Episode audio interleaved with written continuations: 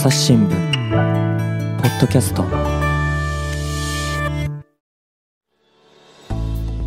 朝日新聞の神田大輔です、えー今回はですねインドと回線をつないでおります。石原隆記者です。よろしくお願いします。よろしくお願いします。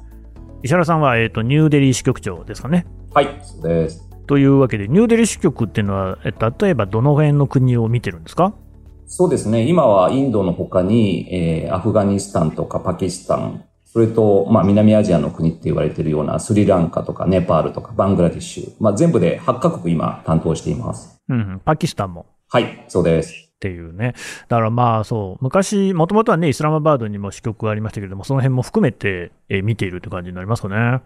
そうですね。ちょっと、あの、私の時からカバー範囲が広がってしまったという。広がったと。うんうん、でね、その今回ね、テーマはアフガニスタンということで話してもらうわけなんですけれども、実はこの朝日新聞ポッドキャストではですね、あの、のりきょう正智記者にもですね、アフガニスタンの話はしてもらっております。で、ただですね、まあ、今回は石原さん、まあ、石原さんもね、えっ、と、のりきょうさんと同じようなタイミングでアフガニスタンに入っていて、で、今回は石原さんから見たアフガニスタン。とりわけね、結構その、まあ、外境といいますかね、経済がどうなってるのか、治安がどうなってるのかというようなことを聞いていこうと思うんですが、じゃあまずね、石原さん、ちょっと経済の話聞いていこうと思うんですが、アフガニスタンどんな状況ですかね？そうですね。あの、もう、のりきょうさんっていうの記者は私の前任で、あの、何回もアフガニスタンに入っているんですけど、で、私は今年の5月から、えー8月中旬にかけて、まあ、2回にわたってアフガニスタンに入りまして、えーで、大体、まあ、50日以上滞在してたんですけど、えーいろんな、まあ、政治家とか、あまあ、タリバンの暫定政権の幹部とか、もしくは市民に話を聞いて、えー一番この国で今深刻な問題っていうのがやっぱり経済の低迷っていうのが、あどの方もおっしゃっていて、で、やっぱり失業者っていうのがこう街に溢れているので、国連によるとまあ50万人以上が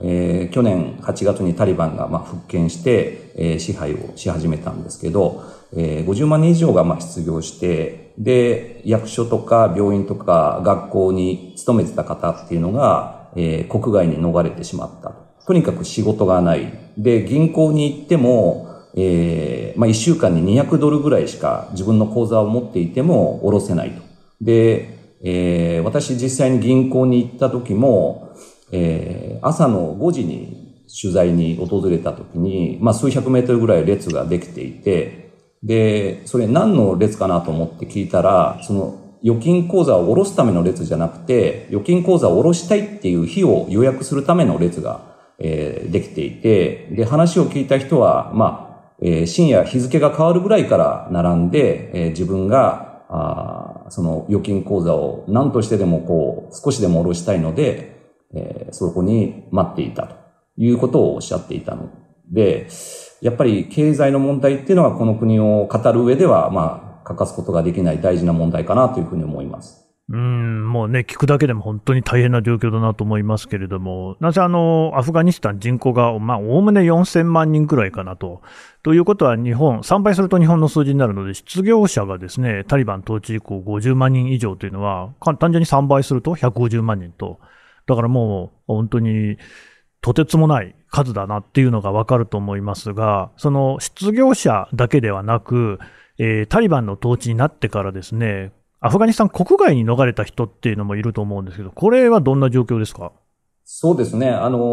ーまあ、本当に正確に何人が、えー国外に逃れたかっていうのはわからない状態なんですけども、まあ、数十万人ぐらいの方が、あまあ、隣国のパキスタンとかイランとか、もしくはアメリカとかヨーロッパの国、で、日本も、お避難されている方いらっしゃいますけども、えーそういった方は避難されていて、で、そういった方の特徴的なのは、やっぱり教育を受けてきた方っていうのが多い。例えば、英語を喋ったりとか、大使館で働いていた人とか、えー旧政権時代に高い地位に勤めてた、あポストにいた方とか、そういった国づくりをこう支えてきてた人たちが、あ国外に逃れたということがあって、えーなので、いざタリバンがあ統治を始めても、また、そ、なんかゼロからというか、あ実際学校に行っても教員がいないので、あ勉強を教えてくれる人がいないと。生徒が集まってきても、そういう状態があるっていう学校もありますし、えー、そういったところで、まあ、ちょっとこう国づくりとしては課題が山積みだなっていうふうに感じます。うん。まあ、石原さんが最初にね、えー、アフガニスタン、おそらく首都のカブールに入られたと思いますけれども、今年の5月ですかね、入った時の、その石原さんが見た最初の光景とかで印象に残ってることはありますか？そうですね。一番最初に入って、あの、首都のカブールの空港って、あの、日本が支援して、まあ、作られたんですけど、えー、で、そこの出入り口を出てですね、私、あの、アフリカにも駐在したことがあるんですけど、で、アフガニスタンに行って、アフリカでもなかったなと思って驚いた光景が、出入り口に子供たちが待っていて、で、その子供たちっていうのは物乞いをするために、えー、待っていて、で、空港から出てくる人っていうのは基本的にまあ、あ比較的、あの、裕福な人が多い。もしくは外国人、我々のような外国人が多いっていうことで、えー、何かお金とか、もしくは食料とかをくれるんじゃないかっていう期待をして待っていたんですけど、で、まあ、10歳にも満たないような男の子とか女の子が、えー、私たちの車を見つけると、もう100メートルぐらい追いかけてきた。走ってきた。えー、それに非常に驚いて、えー、なんとか、もうほんと少しでもいい。例えば50円ぐらいの、日本円で言うと50円ぐらいでもいいから何かもらえないかっていう、そういうふうに、えー、彼らを見たときにこの国の深刻さっていうのをまざまざと最初に痛感した出来事でした。うん。なるほどね。ちょっと本当に胸が痛くなる話ですけれども、その後街へ出てからも、例えばね、えっ、ー、と、アフガニスタンってバザールとかあるんですかね？行商の人とか商売の様子とかっていうのはどうですか？そうですね。あの、バザールとかマーケットとかって言ったりしますけど、そういう、その市場は、まあ普通にというとあれですけど、やっていて、例えばそのブドウとかドライフルーツとか、えー、デーツとか、その中東諸国でよく食べる、あの、神田さんもよくご存知だと思うんですけど、えー、もしくは、こう、メロンとか、あスイカとか、もうメロンとかを日本のメロンより2倍ぐらいあるんじゃないかなっていう巨大なサイズでしたけど、まあそういったものをこう売っている人たちのはいっぱいいるんですけど、やっぱりその、経済が低迷していて、えー、買いに来るお客さん自体も減ってるし、その、買う量っていうのも減ってしまっているっていうふうにお店の人は言ってましたね。うん。この経済の低迷っていうのはやっぱりそのタリバン以降厳しくなったっていうふうに言えるんですか？そうですね。あの、一つ大きなものとしては、えー、大体アフガニスタンの GDP っていうのは200億ドルぐらい、まあ、そのちょっと少ないぐらいっていうふうに言われてたんですけど、で、その半分を、例えばアメリカとか日本とかヨーロッパの国とか、そういった国の支援で、えー、まあ、占めてたっていう。ことが言われていまして、で、タリバンがその復権した後に、まあ、タリバン、やっぱりその、アメリカと戦闘を続けてきて、対立を続けたということもあって、えー、そういった国際社会からの支援金っていうのがあ減ってしまったというのがあって、使えるお金自体があそもそも減ってしまったということがあったりとか、アメリカはそのアフガニスタンの中央銀行の、まあ、外貨資産っていうのを凍結したり、まあ、これ経済制裁の一環ですけど、あしたりしているので、そういった自由に使えるお金が、まあ、なくなってしまったということも、まあ、経済低迷の大きな理由の一つだろうというふうに言われています。そうすると、まあ、そのお金がない、生活が苦しいっていう人も多いのかなと思うんですけれども、な例えばその人々の窮状をね、苦しい状況なんていうと、どんな取材では話が出てきましたか？そうですね。あの、アフガニスタンの首都のカブールから西にヘラートっていう、まあ、都市がありまして、ここはあの、アフガニスタン国内でも、まあ、2番目、3番目に大きい都市っていうふうに言われていて、えー、すぐ隣にはイランっていう国が、まあ、国境を接しているところなんですけど、まあ、そこにこう、民間機を使って、えー、移動して、えー、で、そこで、まあ、話を聞かせていただいた女性っていうのが、まあ、二十歳の女性だったんですけど、で、2歳のお子さんがいて、で、その方が、えー、今年の5月に自分の腎臓を摘出して、えー、それを日本円で言うと35万円ぐらいで、まあ、売って、というのは、彼女は、まあ、もちろん夫もいるんですけど、えー、夫の仕事もなくなってしまったような状態で、生活が苦しいと。で、借金を近所の住民とか親戚にしていたので、その借金を返すために、え腎臓を摘出して、えそれで借金を返済したっていうふうな、そういった女性に出会いました。うん。ね、というわけで、だからその借金を返すためっていうことだから、その売ったお金でね、これから裕福な暮らしができるっていうことではないっていうことだと思うんですが、えー、暮らしぶりですね、例えば、えー、生活のインフラであるとか、食べ物とか、どんな様子でしたか？そうですね。彼女のお家っていうのは、その、いわゆる泥とか土とか、そういったものを固めただけでできた家で、こう日本人の私が、まあ、もう一見して、あ厳しい生活をしてるんだろうなっていうのはわかる。で、家、家というかその地域自体にですね、えー、電気も当然ガスも、そして水も通っていないと。で、水は、えー、何百メートルか離れたところに、まあ、給水所があるので、そこに汲みに行くというような状態で、で、まあ、ちょっと余談っていうか、あ面白いというとあれですけど、そういった家でもなんか最近この数年特に増えてきたのは、ソーラーパネルを、まあ、設置して、ちょっと小型のやつですけど、それで、えー、例えば自分たちの携帯電話の充電をしたりとか、豆電球みたいな明かりをつけたりするっていうのが、この地域でも結構、その女性の家にもありましたし、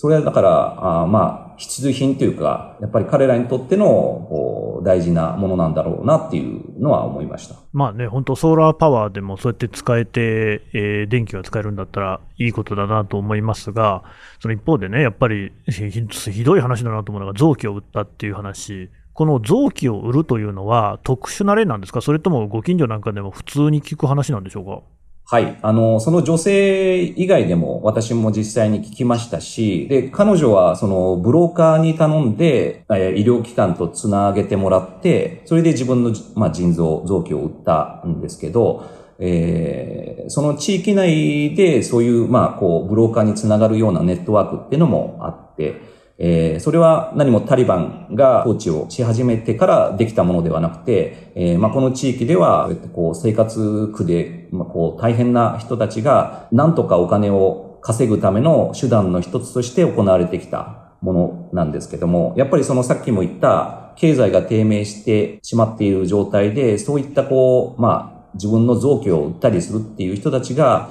増えてきてる、もしくは増えてしまうんじゃないかっていう、そういった恐れが、まあ、ありますね。うん、それとあの記事でも読みましたけれども、その子供を売らなきゃいけないっていうような話もあるみたいですね。そうですね。あの、実際に私がまあ取材というかお話を聞いたのは10歳の女の子の家庭で、で、お父さんに最初話を聞こうと思ってたんですけど、その娘さんがすごくこう、まあ生活は当然厳しいんですけど、現地では緑茶がよく飲まれるので緑茶を用意してくれたりとか、飴を用意してくれたりとか、すごくテキパキにいろんなことを用意してくれて、で、外で、あの、水に、桶に水を溜めて、食器とか鍋とか、そういったものを洗っている子だったんですけど、で、まあその子を、その、10歳年の離れた、え、別の家庭の男性のもとに嫁がせると。いうふうにお父さんは言っていて、で、そうすれば、まあ20万円から30万円ぐらいっていうのが、そのお父さんというか、の方に入ってくると。で、それで他の家族のもう養うしかないということで、それって娘さんを売るっていうことを決めたと。その娘さん10歳なんですけど、2年前にもお姉さんを別の家庭に嫁がせて、で、まあ、結納金というような形でお金をもらっていたと。えー、それで、まあ、こう、えー、他の家族を養ってきたんですけど、その、実際、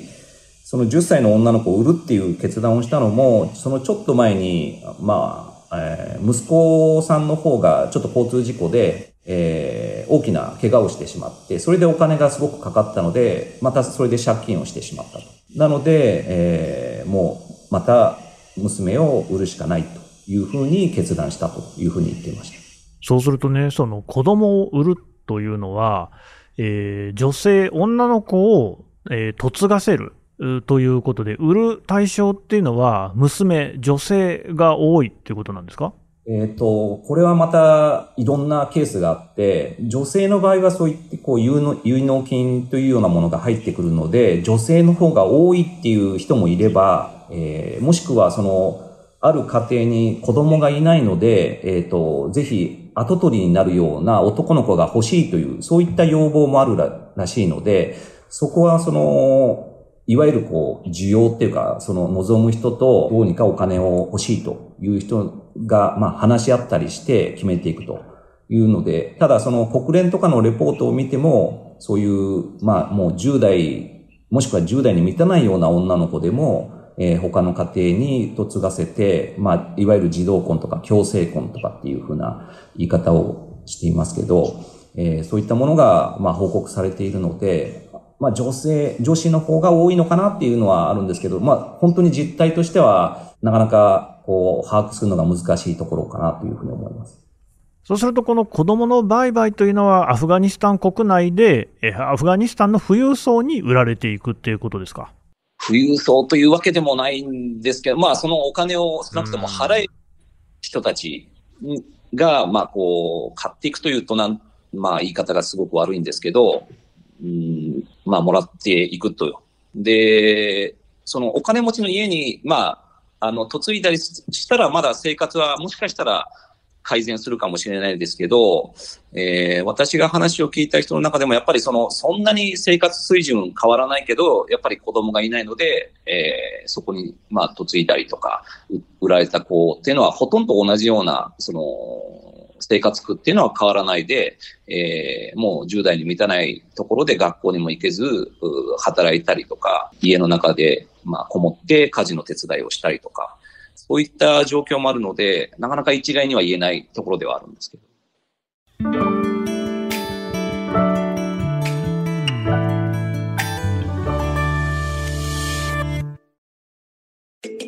メディアトークパーソナリティの飯沼正人です。ニュースの現場からお聞きの皆さん、朝日新聞ポッドキャストには他にも番組があるってご存知ですか？メディアトークではメディアの今、そして未来について言葉を交わします。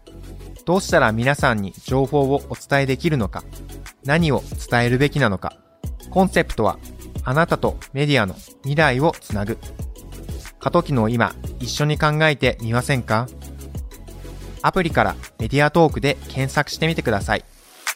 それとあの、臓器ですね。臓器はこれはどこへ売られていくんですか？誰が買うんでしょう？えっ、と、これは、まあ、富裕層、国内の富裕層であったりとか、もしくはその近隣国から、こう、買い求めに来る人っていうのもいるというふうに言われていまして、えー、私が話を聞いた二十歳の女性の腎臓は、まあ、これ、あの、彼女は35万円ぐらいで売ったんですけど、これ結構高い、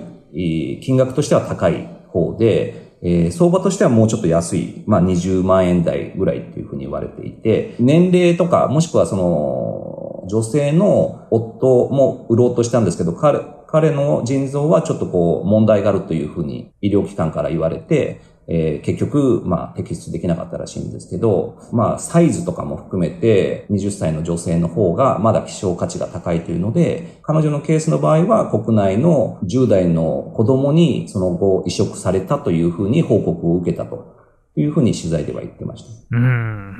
まあね、本当にあの、聞いていても、なかなかこう難しいなという感じがしますが、えっと、ちょっとね、話を変えまして、えー、この間、のりきょうさんとの話でも出たアフガニスタンの特徴の一つが、えー、麻薬の類ですね、アヘン、ヘロイン覚醒剤というような問題。これなんですけれども、石原さんもこの辺の取材されてると思いますけれども、どんな状況なんでしょう？はい。あの、私も非常にこのテーマというか関心があったので、アフガニスタンに行ったらなんとか取材できないかなというふうに思っていました。で、さっき神田さんがアフガニスタンの人口4000万人ぐらいっていうふうにおっしゃってたと思うんですけど、えー、私がその専門家というか、その薬物中毒者が入るようなあ医療施設の代表に話を聞いたら、えー、国内だけで約500万人ぐらいの薬物中毒者がいるというふうに言っていました。つまり、まあ、全人口の、まあ、10%以上が、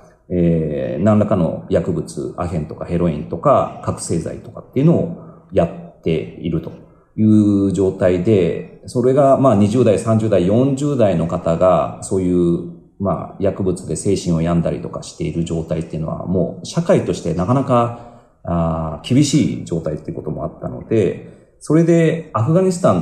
って、あの、アヘンの生産量で言うと、もう世界トップの生産量を誇ってまして、で、大体、国連のレポートによると、世界の86%ぐらい、まあ、年によってちょっと増減はありますけど、えー、大体86%ぐらいがアフガニスタンで生産されたもの。ということで、その実際にアフガニスタン国内の中でも一大生産地と呼ばれているような地域があって、それが南部にある、ヘルマンド州と、その隣にあるカンダハルっていう州がありまして、で、私が行ったのはそのカンダハル州とヘルマンドのちょうど境ぐらい、まあカンダハル州内の方でしたけど、そっちに行って、実際にアヘンの、まあ、原料となるケシの実っていうのを栽培している農家の方とか、えー、もしくはそのアヘンになるそのものを実際に取引しているマーケットがあったので、そこの現場を取材に行きました。うんうん、どんな様子でしたか？その市場で驚いたのは、いろんなそのキュウリだとか、ブドウとかメロンとか、まあ本当いわゆる普通のマーケットで売られているような野菜とか果物とか売っている、そのちょっと離れたところに学校の理科の実験室にあるような天秤みたいな、もうちょっと大きいもので、えー、そこにそのケシの実から取れた汁を固めた、それがアヘンになるんですけど、それをこう入れたので、重りで重さを測っていると。で、私が行った時はだいたい1キロあたりで22,500円から3万円程度ぐらいで取引されていて、これはあの、需要とかによってまた増減があるみたいなんですけど、えー、そういうふうに子供とか、まあ女性もいるようなマーケットで堂々と取引がされているっていうのにまず驚いたのと、えー、本当はこのケシの栽培とかこのアヘンの生産っていうのは、えー、国内でも違法なはずなんですけど、それが、まあ、まだ行われていた。私が行ったのは7月の中旬でしたけど、えー、まだ堂々と行われているっていうのを見て驚いたっていうのがもう率直な感想でした。あの、私もね、5年前まではイランという国で、えー、渡海をしていて、で、イランでもやっぱり薬物の問題は取り沙汰されており、やっぱりアフガニスタンから来ているって話もあったんですが、少なくとも、こう、市場とかですね、人目につくところで、そういった、あの、麻薬の類を売ってるってことはありえないんですよね。そもそもイランって、30グラムだったかな？所持していると、もう死刑なので、えー、そんなこともちろんできないわけですよ。一方で、そのアフガニスタンの話をね、石原さんから聞くと、タリバンの政権も、やっぱりアヘンの材料になる消しなんかは、栽培しちゃだめだよと、売っちゃだめだよっていうふうにしているようなんですけれども、そんなふうに市場であるっていうのは、これ、どういうことなんでしょう、つまり、えー、見過ごしているのか、それともタリバンの、えー、そういう権力というのが、地方の方にはあんまり、到達していないのか、どんなことなんですかね？そうですね。あの、まずタリバンはケシの栽培とか、えー、他の麻薬の取引もしくは使用っていうのを禁止している、はっきり打ち出したのが今年の、まあ、4月頃にそういう通達をはっきり示しました。で、それまでは、えー、ダメだダメだって言いながら、あなんとなくこう、ケシの実のその栽培に関しても、なんとなく案に認められているっていうような状態で、えー、それで、ケシの実ってこう、えー、大体10月とか11月ぐらいに種をまいて、で、収穫時期が春先というか、日本の春先にあって、で、取引してるのがちょうど私が言ったその6月とか7月とか、あその辺に取引をしているので、なんとなくこう、案に認められてたっていうような状態なんですけど、で、この、今年また10月11月に種をまいて、ケシの実をこう、栽培しようという農家の方がいるかどうか、私が取材した農家の方はもうタリバンが禁止だっていうふうに言ってるから、あちょっとやめようかなっていうふうにおっしゃってましたけど、ただ実際彼らはやっぱりその収入源であるので、私が話を聞いた農家の方ももう20年、30年そうやってケシの実を栽培して、それがアヘンの原料になるっていうふうに分かってても、それが貴重なあ家族を養うための支えになってきたので、その全員、その農家の全員が禁止だと言ったからといって、すぐに栽培をやめられるかっていうと、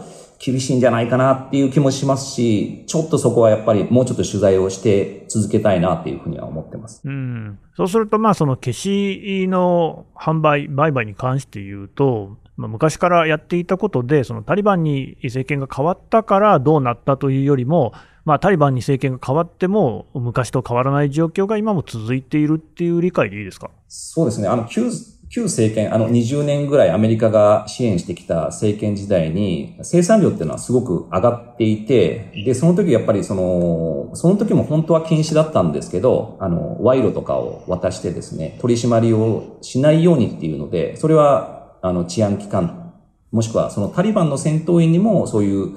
消しの栽培で、まあ、収穫したお金を、が流れてたんじゃないか。彼らの資金源にもなってたんじゃないかっていうふうに言われていまして、というのもその、カンダハルとかヘルマンドっていうのは、もともとタリバンの本拠地、いわゆる地盤と言われているような地域なので、そういったところで消しの栽培、アヘンの生産っていうのが多く行われてたっていうのもあるので、タリバンが来たからっていうのだけではないんですけど、タリバンもその恩恵を受けてたということは言われています。うんただ、そのね、えー、先ほど石原さんの話にもありましたけれども、経済が低迷している理由の大きな一つが、えー、日本を含む国際社会が、あそういうのね、支援というのを打ち切ったり、えー、そこからね、え撤退したりっていうような話で、まあ、正直ですよ、そんな消しを堂々と売買しているような国をね、なかなか国際社会も支援できないですよね。そうですね。難しい問題ですね。あの、私、現地で国連の幹部にも聞いても、その、消し栽培が本当になくなるのかっていうのは懐疑的な人もいましたし、それがやっぱりタリバンの貴重な資金源になっているっていう、そういう、まあ、あの、前提でその方は話してくださいましたけど、欧米諸国とか、そのアメリカとか日本、もしくは国連も、その、消し栽培っていうのがアフガニスタンでずっと行われてきたっていうのはもちろん前提として承知の上で支援をしてきたので、えー、タリバンになって、まだ消し栽培続けてるから消しからんっていうふうにはなかなか立場上言えないのかなっていう、今まで見過ごしてきたでしょっていうふうに言われると、国連とかそのアメリカにとっても、ちょっとこう、耳の痛い話なのかなっていうふうには思います、ね、うん、まあね、アメリカにね、政権が協力していた時は見過ごしていたのに、点々点みたいな話になるとね、なかなか、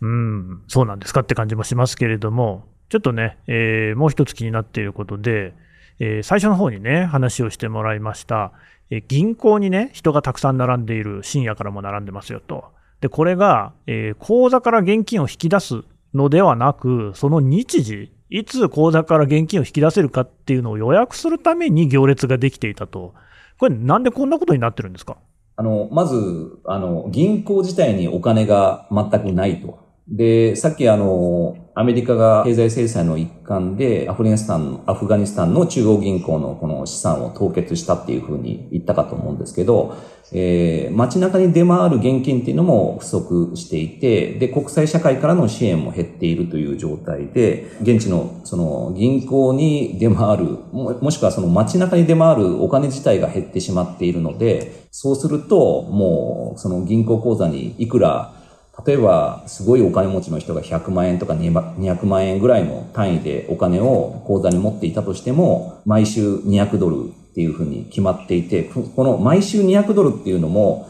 えー、本当に200ドル毎週ちゃんともらえるかっていうと、また時期によってももらえない時があったりとか、あしているというふうに言ってましたし、あのー、これ、すごい問題だな、個人的な問題としてあったのは、あの、私と一緒に仕事をしてくれた現地のスタッフもやっぱり銀行に当然口座を持っていて、で、例えば自分の給与とか、そういった貯金を、えー、銀行口座に預けてたんですけど、彼もやっぱり、えー、1週間に200ドルぐらいしか引き落とせないので、彼はやっぱり仕事を頼んだりして忙しい時もあるので、そうすると、実際にその、列に並ぶ時間ももったいないし、実際に予約したけど、あ彼も言ってましたけど、予約した日に口座を、まあ、その現金を引き落としに来た日に、ああ、ごめんごめん、もう現金がなくなっちゃったからとかって言って、また別の日に来てって言われる時もあるらしくてですね。これはなんかこう、私が話を聞いたその列に並んでた人も、なんかすごい虚しくなってるんですよね、とかって言ってて、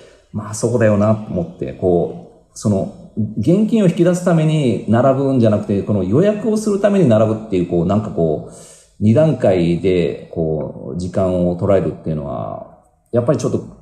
なかなか日本では考えにくいっていう状況が起きているなっていうふうに思います。うん。あのね、まあ、そういう話を聞くと本当になんというか、もったいない、時間がもったいない、労力がもったいないという感じがします。それで、さっきね、あの、ソーラーパネルを使っているなんて話もありましたが、石原さんはね、愛にアフリカにいて、で、その時にも、アフリカでも結構その、何でしたっけ、エムペサでしたっけ、電子マネーがね、普及しているって話もあったと思うんですけど、アフガニスタンではそういうね、そのお金、えー、現金、お札がないんだったら、スマホで決済みたいな話にはなってないんですか？ああの、その、エムペサっていうのはケニアで人気の電子マネーなんですけど、えっ、ー、と、アフガニスタンでも実際にそういった同じようなサービスっていうのが今すごく人気になってきていて、えー、私が取材した、その、現地の企業がやっているその電子マネーのサービスっていうのも、えー、去年の8月に、まあ、タリバンが復権をして、えー、そこから、それまでは登録者が、まあ、数百人程度だったらしいんですけど、えー、その1年間だけで50万人ぐらいまで、えー、登録者が増えたと。で、スマートフォンに、まあ、アプリを入れて、えー、それで、例えば知人、もしくは親戚とかに、えー、お金を送金したりとかですね、えー、もしくはレストランとかスーパーに行って買い物をしたときに、えー、その代金をその電子マネーのサービスで支払うというようなことを、まあ、利用者が急増しているということで、それも取材しました。ただまあ人口が4000万人で50万人だと普及はこれからってとこですかね。そうですね。あの、ただまあやっぱりその銀行に対する不信感っていうのも高まってますし、で、あの、私もすごく嫌だなと思ったのは、アフガニスタンのその、現地の通貨ってアフガニっていう通貨なんですけど、非常に、まあ言い方悪いんですけど、ボロボロなお札が多い。破れてたりっていうのは当たり前で、それをセロハンテープみたいなので止めて、どうにかお札としてなんとか、あ、これは500アフガニだねとかわかるような状態のお札っていうのも多いので、それに比べると、やっぱり電子マネーの方が、そもそも手も汚れることないですし、えー、まあ利便性としてはあるのかなと。で、まあそのスマートフォンを持ってない人用のサービスっていうのも、その現地の企業はまあ取り組んでいたりとかするので、えー、今後、まあ若い人を中心に利用者は増えるんじゃないかなというふうに思いました。うん。まあね、私もそういう、その、ふにゃふにゃのベロンベロンのね、えー、お札っていうのには何度もお世話になってきましたんで、なんとなく想像できますけれども、なるほどねという感じがします。朝日新聞、ポッドキャスト。お話はつきませんが、続きは次回にお届けします。はい、えー、ニューデリー支局石原隆記者のお話を伺ってきました。さて、ね、石原さん、今回ね、いろいろお話を伺いましたアフガニスタンの件、えー、朝日新聞デジタルで記事でまとめて読めるということですね。そうですね。はい。混迷の十字路という、まあ、連載をしていまして、それ以外にもアフガニスタン関係の記事っていうのを今日紹介したあ記事っていうのが読めるようになっています。はい、えー、こういうね、記事の一部に対しては、えー、ポッドキャストの概要欄からもリンクを貼っておこうと思いますので、ぜひね、お読みをいただければと思います。それと、あの、ツイッターもやってるんですか？はい、あの、細々とやってますので、よかったら あの、ご覧ください。はい、えー、ツイッターのアカウントへのリンクも貼っておこうと思いますのでね、こちらもよろしくお願いします。石原さん、どうもありがとうございました。ありがとうございます。はい、えー、最後まで聞いていただきましてどうもありがとうございます。朝日新聞ポッドキャスト継続に向けましてですね、ぜひお力添えをお願いします。えー、アプリ、お手持ちのものからですね、フォローをしていただきますと、えー、力になります。それから、えー、レビューをつけていただく、え感想のフォーム、これも概要欄にご用意しておりますので、こちらからですね、えいろいろご意見をお寄せいただくと大変励みになります。また、あの、ツイッター上にコミュニティというのも設けております。こちらではですね、情報の先出し等もしておりますので、ご覧いただければと思います。朝日新聞ポッドキャスト、朝日新聞の神田大輔がお送りしました。それではまたお会いしましょう。